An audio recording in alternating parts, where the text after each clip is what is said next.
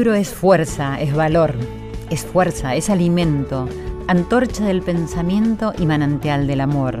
Rubén Darío. Buenas noches, bienvenidos a Corazón Valiente, el poder de los valores. Muy feliz de encontrarnos esta noche de primavera con nuestros queridos oyentes, con mis productores Irene Ruz, Nico Bonzo, Ale Segade y con Diego Rodríguez en la operación técnica acá en nuestra Radio Nacional, nuestra, nuestra radio de todos.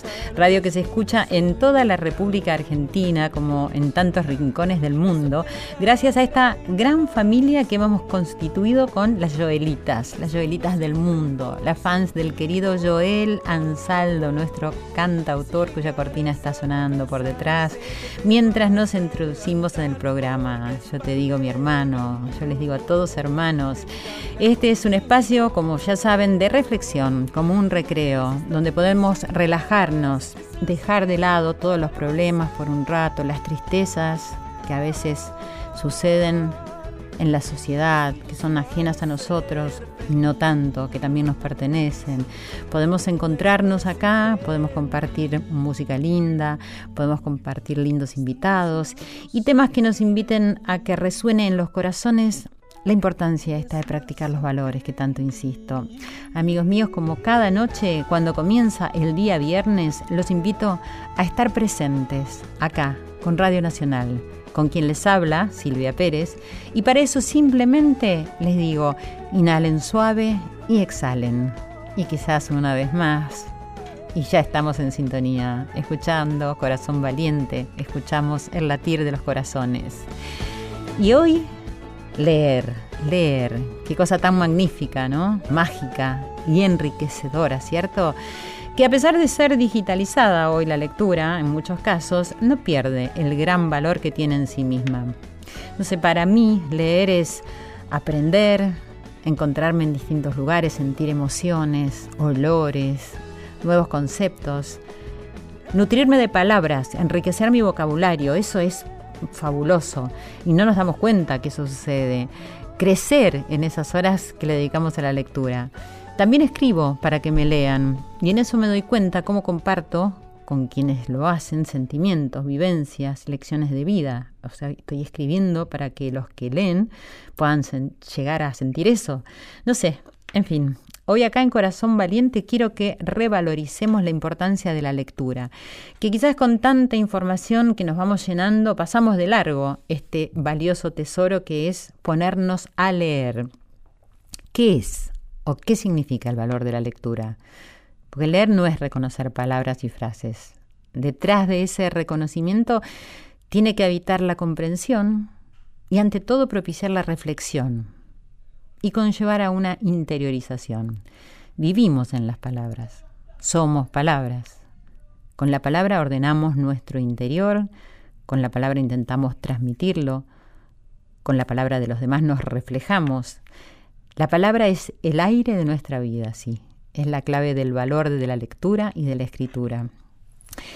Bueno, y a propósito de, esto tan lindo que es leer y que no quiero que, lo olvidemos y lo dejemos pasar, eh, el otro día encontré un artículo en lavoz.com.ar que estaba escrito por Mariana Otero y decía algunas cosas muy interesantes, como por ejemplo, leer por leer por pura pasión, para vivir otras vidas, para aprender, para disfrutar, para reflejarnos en otros, para no sentirnos tan solos quizás. Leer porque sí, ¿Por qué leen los que leen? ¿Y lo que escriben para que leamos? Yo creo en leer por el placer de leer, por sentir ese gozo espiritual y desinteresado que tiene la visión del arte. El arte es eso. Por eso uno debe acercarse. Leer nos permite acercarnos a los otros y reflejarnos en ellos. Y también, ¿por qué no?, conocernos a nosotros mismos, descubrir cosas de nosotros, asomarnos al mundo que tiene las posibilidades que da leer y enriquecernos de esa manera. Decía Juan Hellman que leer da cataratas de consuelo, graficaba Estela Smaña, narradora y poeta entrerriana ella. Hay todo un mito en torno a la lectura y a la escritura, porque leer no es solo leer libros. Creo que estamos leyendo todo el tiempo y hay una lectura del mundo que hacemos. Por eso escribimos como una necesidad de contar otra cosa diferente al lugar común, a las formas estructuradas y a la repetición que nos conducen en definitiva a otro a pensar, a ver de otro modo eso que le contamos. Eso me parece muy interesante, ¿cierto? Porque creo que todos hacemos una lectura de todo, de todo, de la persona que tenemos enfrente, de aquel que miramos, de, de, cómo amaneció el día, de cómo está la noche, una lectura propia que a veces compartimos con el otro, que a veces coincidimos, que a veces estamos en desacuerdo, pero siempre hay una lectura, hay una lectura del mundo, de la vida. Así que les propongo que, como siempre, me escriban y me cuenten lo que les pasa con esto, si leen, qué les pasa con la lectura, qué leen, qué les gusta leer. Escríbanme a arroba Silvia Pérez OK, arroba nacional AM870. Me pueden seguir en mi fanpage, como me siguen un montón de todos ustedes y les agradezco. Silvia Pérez, sitio oficial, mi Facebook, Silvia Pérez, entre paréntesis 6 Sil. Ya saben, Cablevisión 955, DirecTV 974. La pluma es la lengua del alma. Miguel de Cervantes.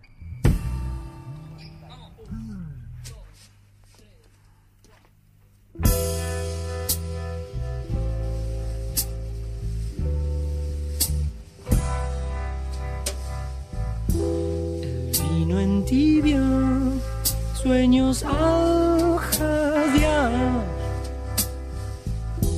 Desde su boca de verdeado dulzor.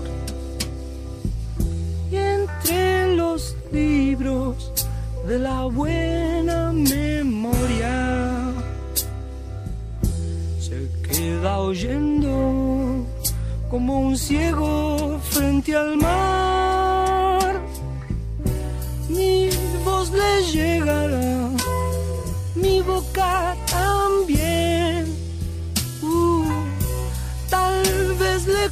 que eras el vestigio del futuro.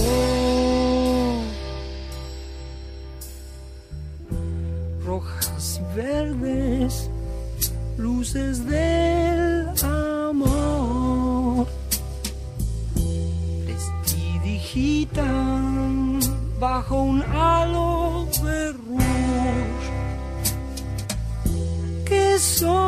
extraña te ocultó de mi guiño. nunca oíste la hojarasca crepitar. Pues yo te escribiré, yo te haré llorar. Mi boca besará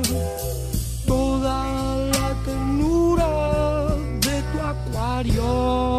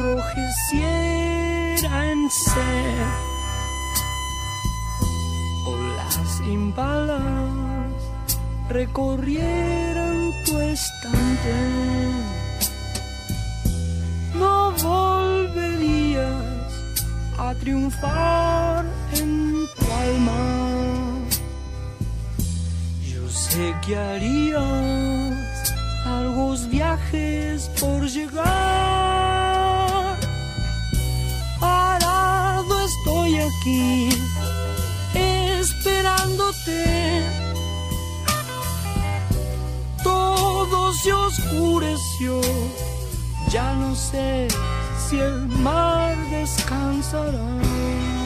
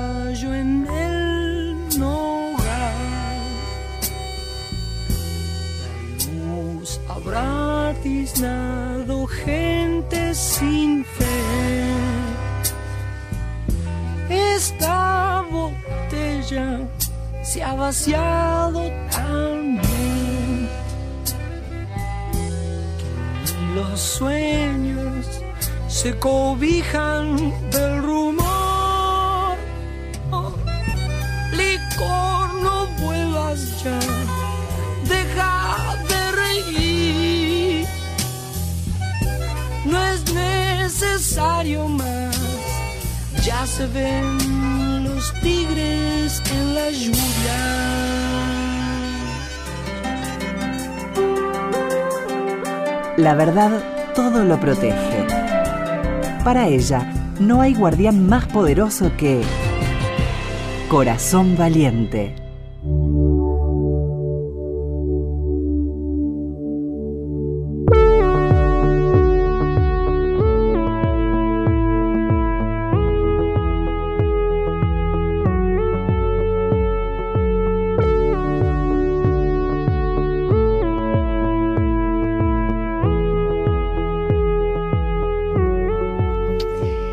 Continuamos en Corazón Valiente en esta noche donde le estamos dando el valor de la comunicación, cómo te resuena ahí en el corazón.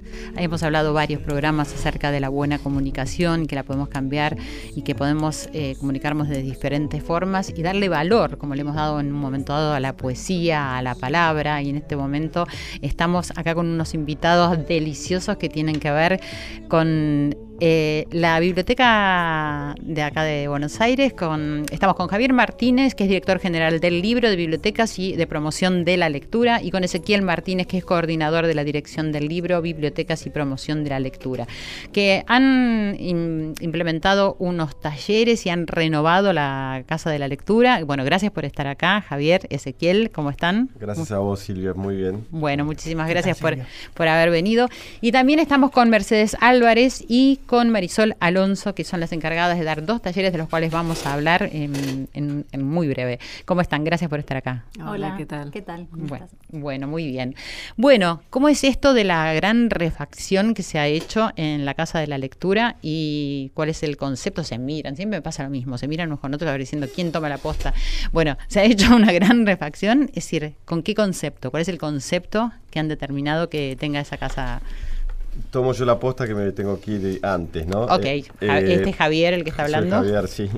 Eh, el concepto es un concepto de biblioteca, eh, perdón, un concepto de biblioteca este, distinta, digamos, en el sentido en el que el libro ya no de- deja de ser el eje eh, de la biblioteca, sigue siendo, un- por supuesto, el, el gran motivo para visitar la biblioteca, como, como lo es la lectura, pero también hay otras formas de acceso a la, a la información, ¿no? Entonces se le da mucho más, este, mucho más este, eh, interés o, digamos, se, intenta que los espacios que estamos generando en las bibliotecas sean espacios dedicados a la gente, ¿no? Y no a, a, la construcción de un gran archivo bibliográfico, sino la construcción de un gran este, espacio donde, de intercambio, de, encuentro eh, y un nuevo espacio para, los vecinos de la ciudad, ¿no? Para que accedan a, la, lectura, al libro, una biblioteca digital, pero también que tengan un lugar para trabajar, para estudiar, para acceder a los talleres que les va a contar ahora Marisol y Mercedes. Claro, como que se amplió el concepto de lo que es una casa de lectura. O sea, eh, es una biblioteca, ¿no? Y esto que sucede en casa de lectura está sucediendo en otras bibliotecas de la ciudad, propias de la red,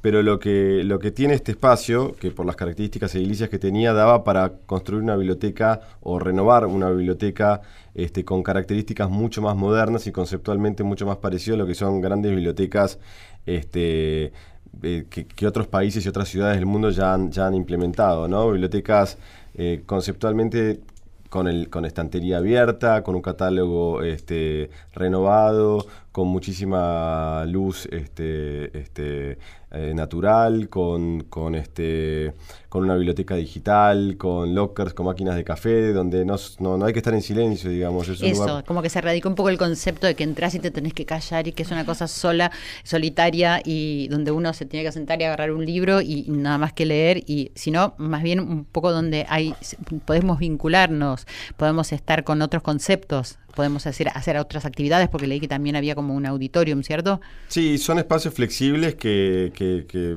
de acuerdo a, las actividades que vamos teniendo en la, programación, que seguramente ahora va a contar Ezequiel, lo vamos modificando. Digamos, cuando no hay actividades, ese espacio es una gran sala de lectura y cuando hay actividades se adapta a lo que es un, auditorio, ¿no? Pero sí, digamos conceptualmente cambió la biblioteca porque el acceso a la información cambió. Eh, ya no es más a través del libro, sino que es a través de, una gran nube de información eh, que, está, que está alojada y, bueno, entonces estamos todo el tiempo accediendo a la lectura y lo que, lo que, lo que hacemos acá es dedicar un espacio especialmente a, estas nuevas formas de acceso a la información. Y también de renovar un poco estas ganas de leer el libro, aunque todas las tecnologías modernas nos hagan decir, recurrir a ellas para leer, pero también siempre es tan lindo agarrar un libro y decir, un poco la propuesta es que un lugar así también te dé ganas de agarrar un libro y leer. Es que vas a terminar leyendo. Eh, bueno. Si visitas casa de lectura en algún momento vas a terminar leyendo y eso es lo que, lo que nos interesa, digamos. Nos importa que estén y que los vecinos lo utilicen para pasar largas horas trabajando, estudiando, este, llevando su propia computadora o, trabajando con las computadoras que hay ahí disponibles. Pero también sabemos que en algún momento esa persona va a consultar alguno de los libros que están muy cerca y al alcance. Y eso es realmente este, muy importante, ¿no? Y tuvieron, no te apures, ¿eh, Javi, vas a llegar bien. y tuvieron como referencia eh, cómo se habían eh, dispuesto estos espacios en países de Europa, por ejemplo, como para hacerlo, consultaron a los vecinos, ¿cómo se gestó esto? Sí, sí, este, trabajamos con, este, con un...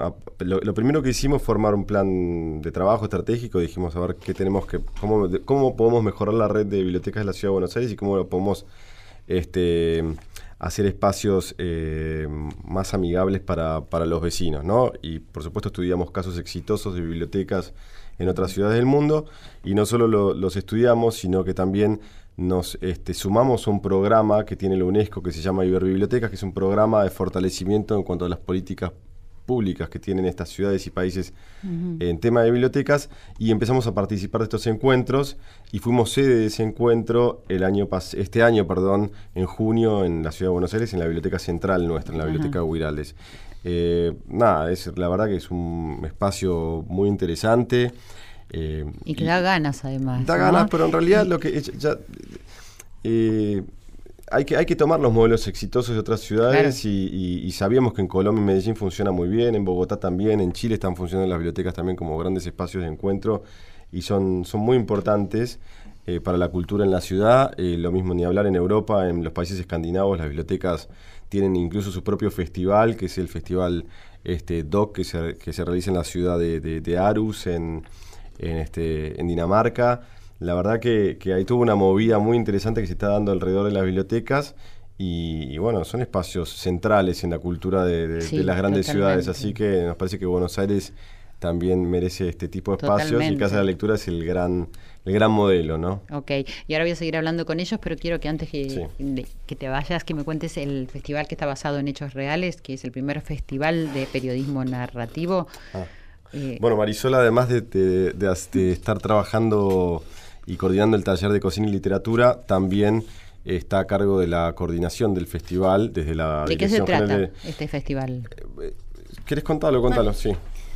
Bueno, el, el festival basado en hechos reales es un festival que se va a enfocar, eh, digamos, es- está enfocado al periodismo, pero más que nada es a la crónica narrativa.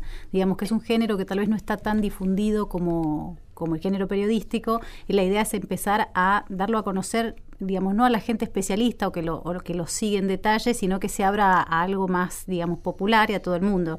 El, el festival va a tener algunas actividades en el, en el CCK y luego otras en, en la biblioteca, donde además armamos una biblioteca especial de periodismo que no estaba antes en esta biblioteca. O sea que hicimos una selección desde cero de mm, alrededor de 300 títulos que la idea es abarcar eh, tanto crónica como periodismo y desde clásicos hasta periodismo muy actual eh, y con eh, periodistas de, de todo el mundo, ¿no? Latino, periodismo latinoamericano. Además tenemos una gran tradición también acá en Argentina desde art a, a, digamos a, a todo lo que se ha hecho en estos últimos años también. ¿Cómo se va a desarrollar?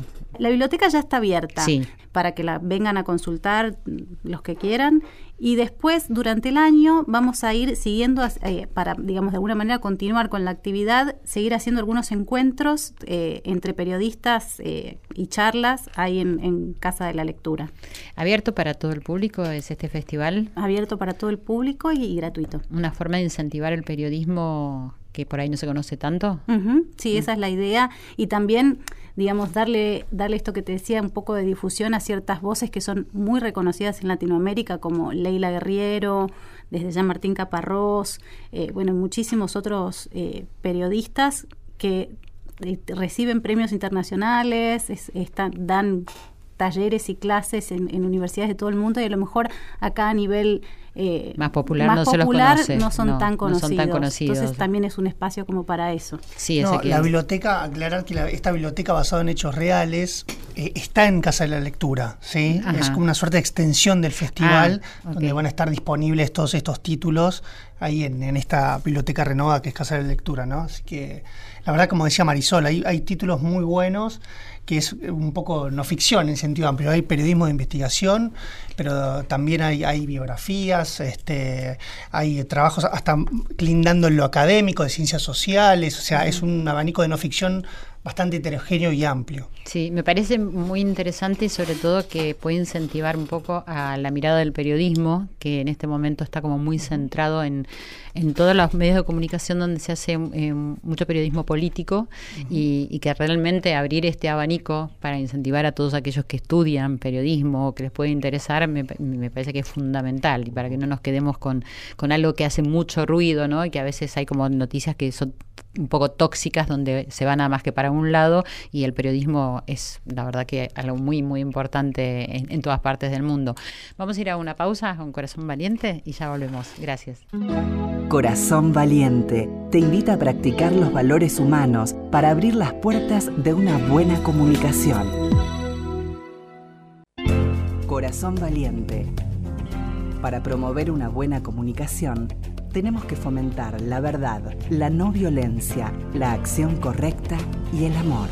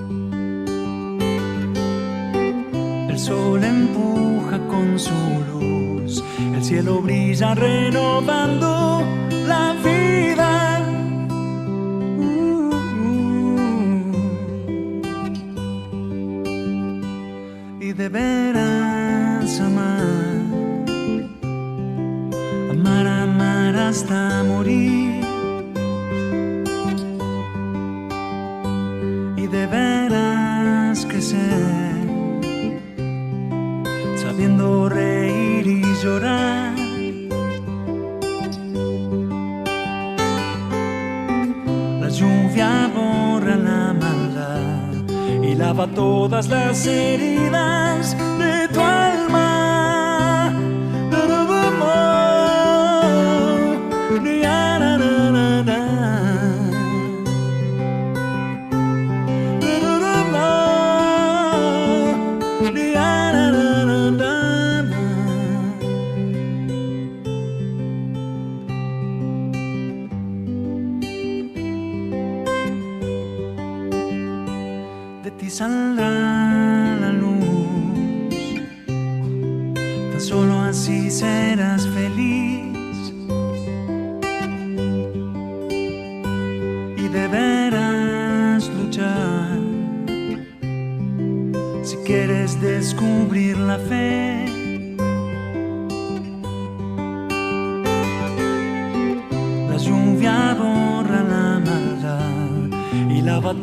Las heridas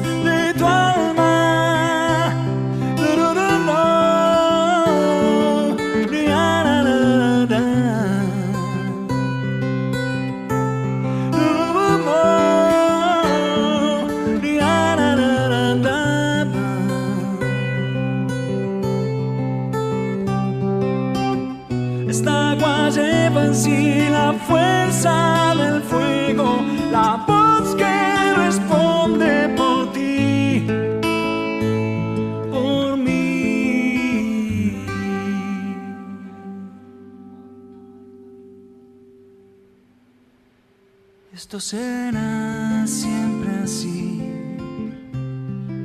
quedándote oyéndote. Y esto será siempre así,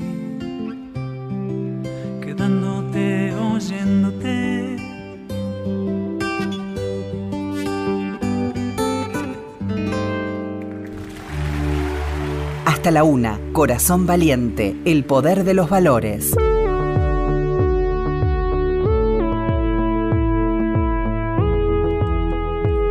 Continuamos en Corazón Valiente con esta linda charla que estamos teniendo, eh, hablando sobre todo de lo importante en la comunicación de poder leer, de encontrarnos, de escuchar, de aprender, de vincularnos con temas que creemos conocidos pero que no, no los tenemos tan conocidos porque nos quedamos siempre con lo que el sistema nos está proponiendo y acá nosotros queremos desprogramar eso en Corazón Valiente, así que es muy interesante. Bueno, Ezequiel Martínez, que es el coordinador de la Dirección del Libro, Bibliotecas y Promoción de la Lectura, Contame un poco cuál es el objetivo de estar a, a cargo de, de, todo esto que acabo de decir. No, eh, a ver, eh, creo que recortando con Casa de Lectura y haciendo extensión lo que contaba un poco Javier y, y Marisol, creo que hay un, un, concepto y que es un poco la, la, línea que queremos mostrar a partir de, este, de esta biblioteca modelo, como la, como la llamamos a Casa de Lectura, uh -huh. eh, que es esto, que distintos climas convivan y coexistan dentro de un mismo espacio. Ese es un, como un poco el concepto general. Y en un sentido más coloquial, que sea una suerte de, de extensión del living de, de, la casa de uno, ¿no? Que esa es un poco la, lo que ofrece este espacio, ¿no? Que uno se sienta cómodo, con buena luz, abierto. Para mí es soñado, porque yo siempre fantaseé con tener un lugar lleno de libros, que, sea, que haya un living, que pueda tomarme una agüita y que me pueda sentar a, a, a escuchar algo o a, a agarrar un libro y leer y la verdad que eso es lo que me parece que más va a hacer que, la, que haya afluencia de gente. Sí, ¿no? y la verdad que estamos teniendo mm, hace poquito que, que, abrimos y muy buena afluencia de público y, y estamos gente de, de, todas las edades que están apropiando claro. de, de, del lugar y que van con su mate a estudiar, a leer. También... Eh, renovamos el concepto de, y un poco también en línea con lo que contaba Javier, que ya no es que uno le pide, sigue existiendo, ¿no? Que, que uno le pide al bibliotecario que le vaya a buscar el libro que uno mm. pidió, sino que es un concepto un poco parecido a las, a las librerías, que uno va a la estantería, agarra un libro, lo puede ojear, sentarse en el sillón. Eh, me parece que también hay una también vuelta de tuerca en ese sentido. ¿Tenés una compu para buscar el libro que vos querés? A ver si está. Sí, sí, sí, este, claro. ahí tenemos. Bien, como en las librerías, tal cual. Hay eh, ocho computadoras donde uno puede acceder al catálogo general, obviamente, de, de, la biblioteca. Y también estamos inaugurando una biblioteca digital, que esto también es un, un mm. aspecto muy novedoso. Eh, con un catálogo online que es vía, vía streaming, donde uno puede Ah. eh, bajarse un libro con el dispositivo, el iPhone, la- bueno. el Kindle, el- Sí, sí, cualquier sí. reader, digamos, dispositivo de Ajá. lectura, puede bajarse un libro que funciona igual que un servicio de préstamo de Claro. la biblioteca, pero obviamente vía libro digital y con el dispositivo. Y va a estar abierto a todos los, a los socios, por supuesto. Y bueno, vamos a hablar un poquito acá con nuestra amiga que está, Mercedes, ¿cierto? Bueno, Mercedes, es decir, se han eh, coordinado, perdón, este, ¿te estás yendo, Javi? Bueno, no, porque acá esto va todo en vivo y vamos diciendo cómo son las cosas. Gracias, porque tiene que irse. Pero bueno, muchas gracias por haber venido y continuamos acá con- contando y, y entrevistando. ¿Viste? Es algo con vos, Mercedes, porque justo cuando ibas a empezar a hablar. Sí. ¿Te das cuenta? Gracias, sí. Gracias, gracias a vos. Bueno, Mercedes, es decir, vos estás a cargo, en, no sé si de, otros talleres también, pero de los desayunos, ¿cómo es que se llaman? Desayunos góticos. Góticos, Sí. esos me, me- ya me encanta. Eso es a las 10 de la mañana los sábados. ¿De qué se Sí. trata eso? Bueno, eso en realidad eh, es una, una propuesta que tiene dos talleres, esos desayunos góticos, porque el primero ya pasó, eh, fue sobre Frankenstein. Eh, y un poco la inmersión en ese mundo que uno eh, tiende a, a tener la imagen cinematográfica de Frankenstein, además un monstruo lobotomizado que no, no puede prácticamente ni hablar, ¿no? Bueno, la novela es muy distinta de eso, además este, está basada en la filosofía rusoniana. Hablamos de vampiros porque la misma noche que se gesta Frankenstein, que es una noche en Villa Diodati, que era la, la villa de Lord Byron, Sí. ellos estaban en Suiza y hacen una apuesta.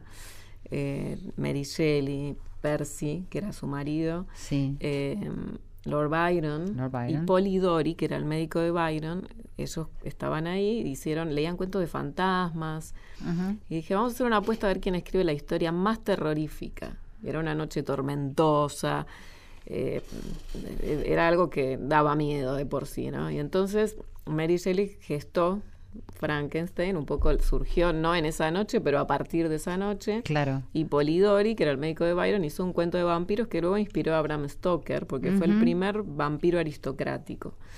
Entonces, la clase pasada hablamos mucho de vampiros, de Polidori, de su cuento que se llama El vampiro, Sí. y que está inspirado en Lord Byron. Lamentablemente lo ridiculizaba bastante porque lo ponía como, como era Byron, que era así cruel con las mujeres, tenía un montón de amantes.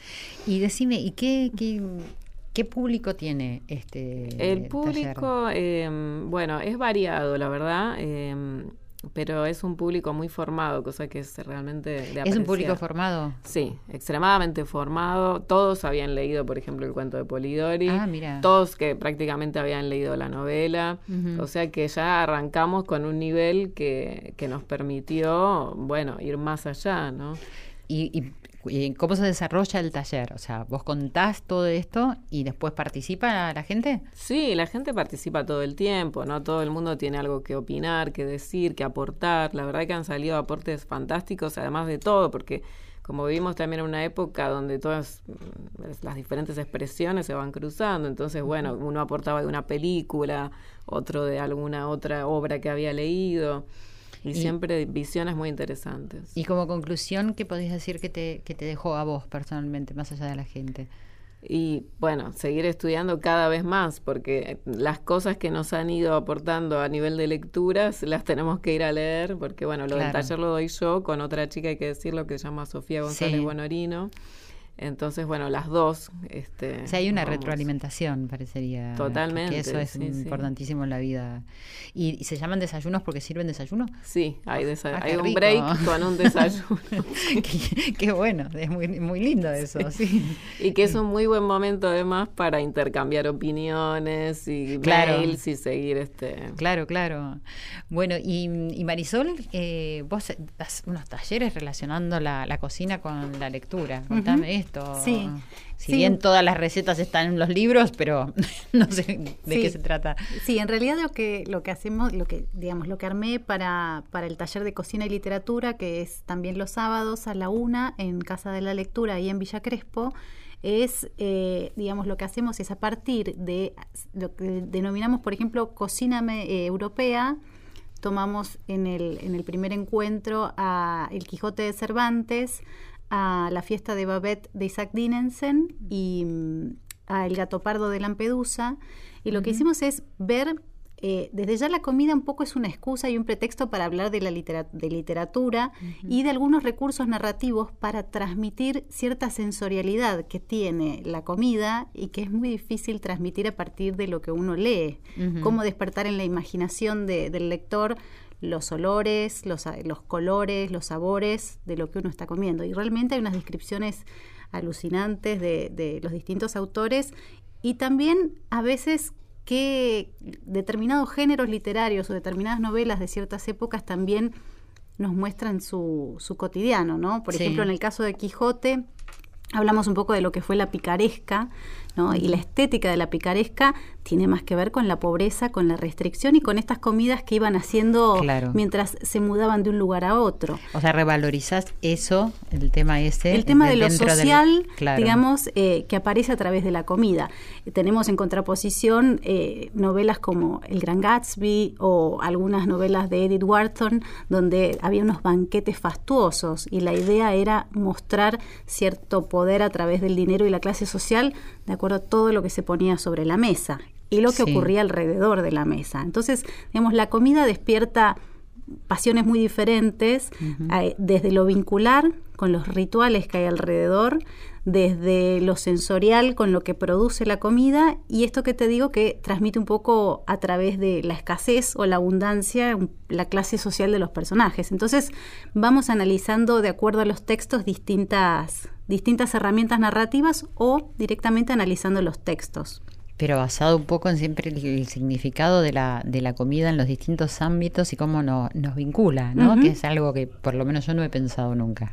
O sea, vos me lo contás y me parece muy coherente, pero claro, eso me parece muy que incentiva también a la gente a, pensar en eso y, a tomar mm, decir, más ingredientes de, estos clásicos. Claro, y por ejemplo también eh, utilizamos un poco, hablamos de la, una de las primeras recetas que se nombran en el Quijote, que está en la primera página del Quijote, mm. pero que a veces uno no termina de, darse cuenta que está hablando de un, de un plato, porque eh, el Quijote después de ese comienzo que todos conocemos en un lugar de la Mancha. Sí, sí, eh, ya estoy así con la boca abierta esperando la receta porque no, después, Después de eso, inmediatamente describe su rutina diaria. Entonces dice, eh, los viernes salpicón y no sé qué, los sábados duelos y quebrantos. Y que en una primera lectura yo misma creí que era padecimiento puro la vida de ya desde el principio. Y sin embargo, Duelos y Quebrantos es un tipo de tortilla española muy tradicional de la época, llamada Duelos y Quebrantos. Entonces, a veces también algunas herramientas que nos hacen descubrir otras, otros niveles de la lectura y en este caso se hablaba simplemente de la comida, no era tan trágico el, eh, eh, esas primeras líneas claro, pero qué interesante, qué, qué, interesante y, qué lindo aprender todo, todo esto que están comentando. Y después se van con el recetario desde ya. Ah, se van con el recetario. Yo tengo que ir a todos lados, no sé si me va a alcanzar la vida para poder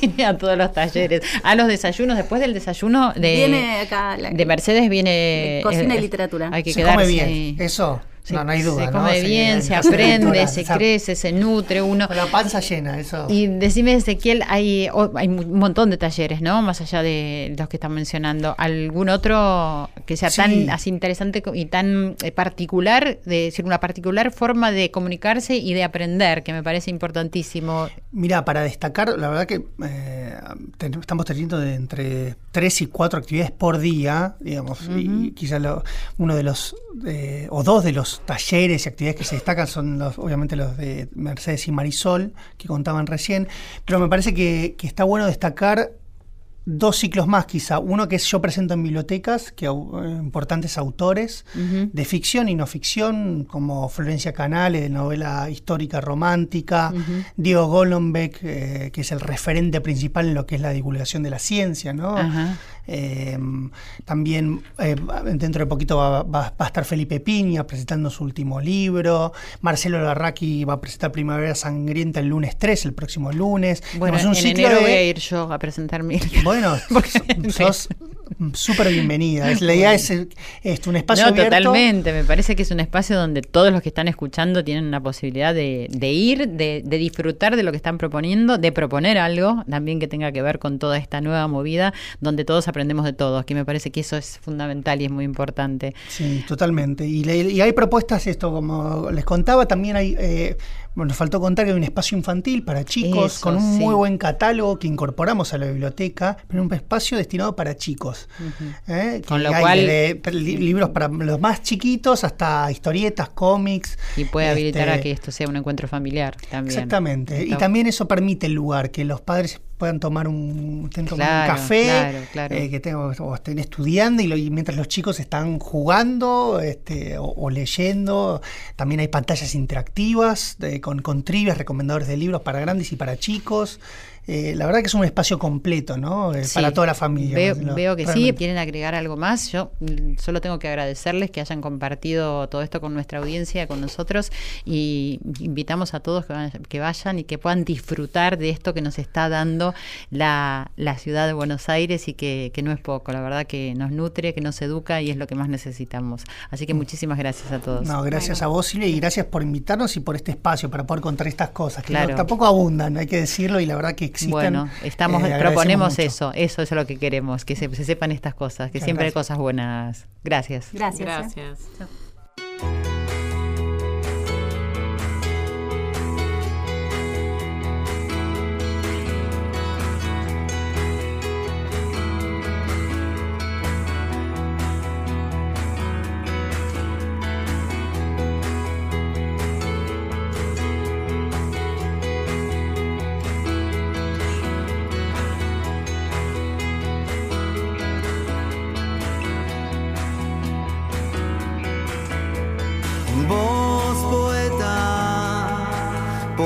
Decirme por qué me pasó esto a mí.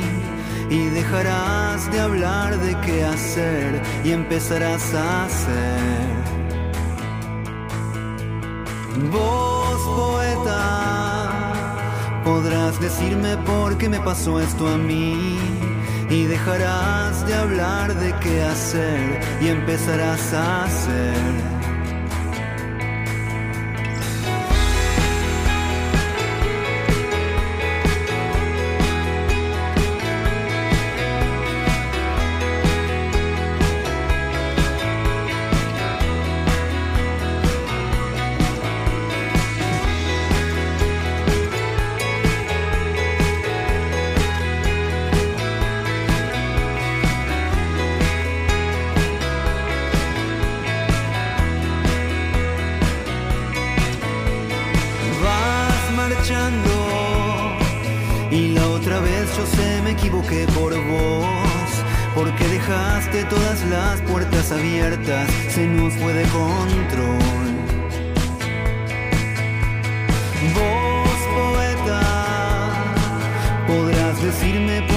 Pasó esto a mí.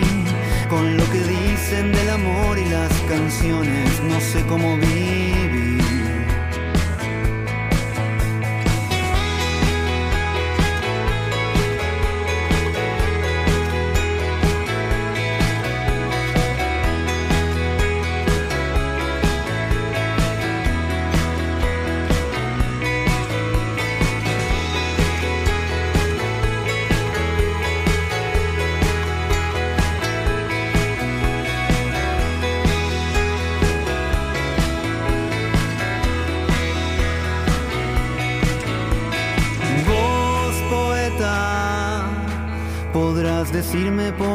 Pasó esto a mí. Y dejarás de hablar de qué hacer y empezarás a hacer. Vos, poeta, podrás decirme por qué me pasó esto a mí. Con lo que dicen del amor y las canciones, no sé cómo vivir. No sé cómo vivir. No sé cómo vivir. No sé cómo vivir. No sé cómo vivir.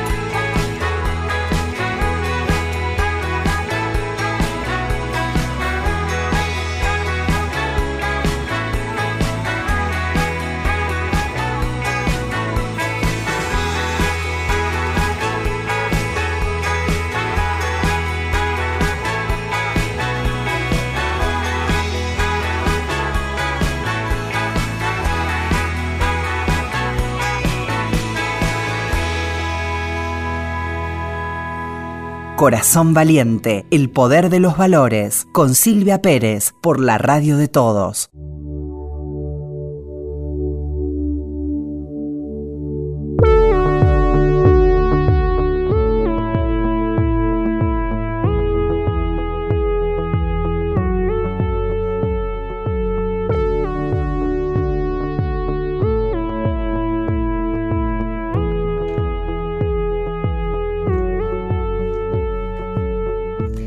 Y así se termina nuestro corazón valiente de hoy pero siguen los corazones latiendo en toda la República Argentina, en cada rincón de la Argentina, en cada rincón del mundo, donde estamos unidos en este momento y espero que permanezcamos de esa manera y que quizás nos una esta noche alguna lectura antes de irnos a dormir, algo que nos llegue al alma, al corazón, que nos despierte algo, que nos haga encontrar algo diferente en nosotros. Y bueno, agradezco a todos los invitados que nos dieron esta charla tan linda y toda este, esta presentación de este lugar tan hermoso que les aseguro que vale la pena ir a visitar, la Casa de la Lectura. Es un lugar diferente y donde se puede pasar un rato larguísimo, leer, eh, tomar algo. Eh, es un lugar fantástico, la verdad que no, no creo que haya muchos acá en la ciudad de Buenos Aires. Y les agradezco a toda la familia de Corazón Valiente y espero que nos volvamos a encontrar la semana que viene. Les quiero decir, sin bibliotecas, ¿qué tenemos? Ni pasado ni futuro, dijo Ray Bradbury. Hasta la próxima, corazón valiente. He escuchado tanta gente decir tantas veces que en la vida no hay que arriesgar. Yendo siempre a los seguros como debe vivir uno, no estarás pensando en soñar. Yo te digo, mi hermano, está permitido equivocarnos. ¿Qué sentido tiene vivir con el temor a no decidir ser y hacer lo que amamos por no intentarlo? No pienses tanto y siente más, es el secreto para avanzar.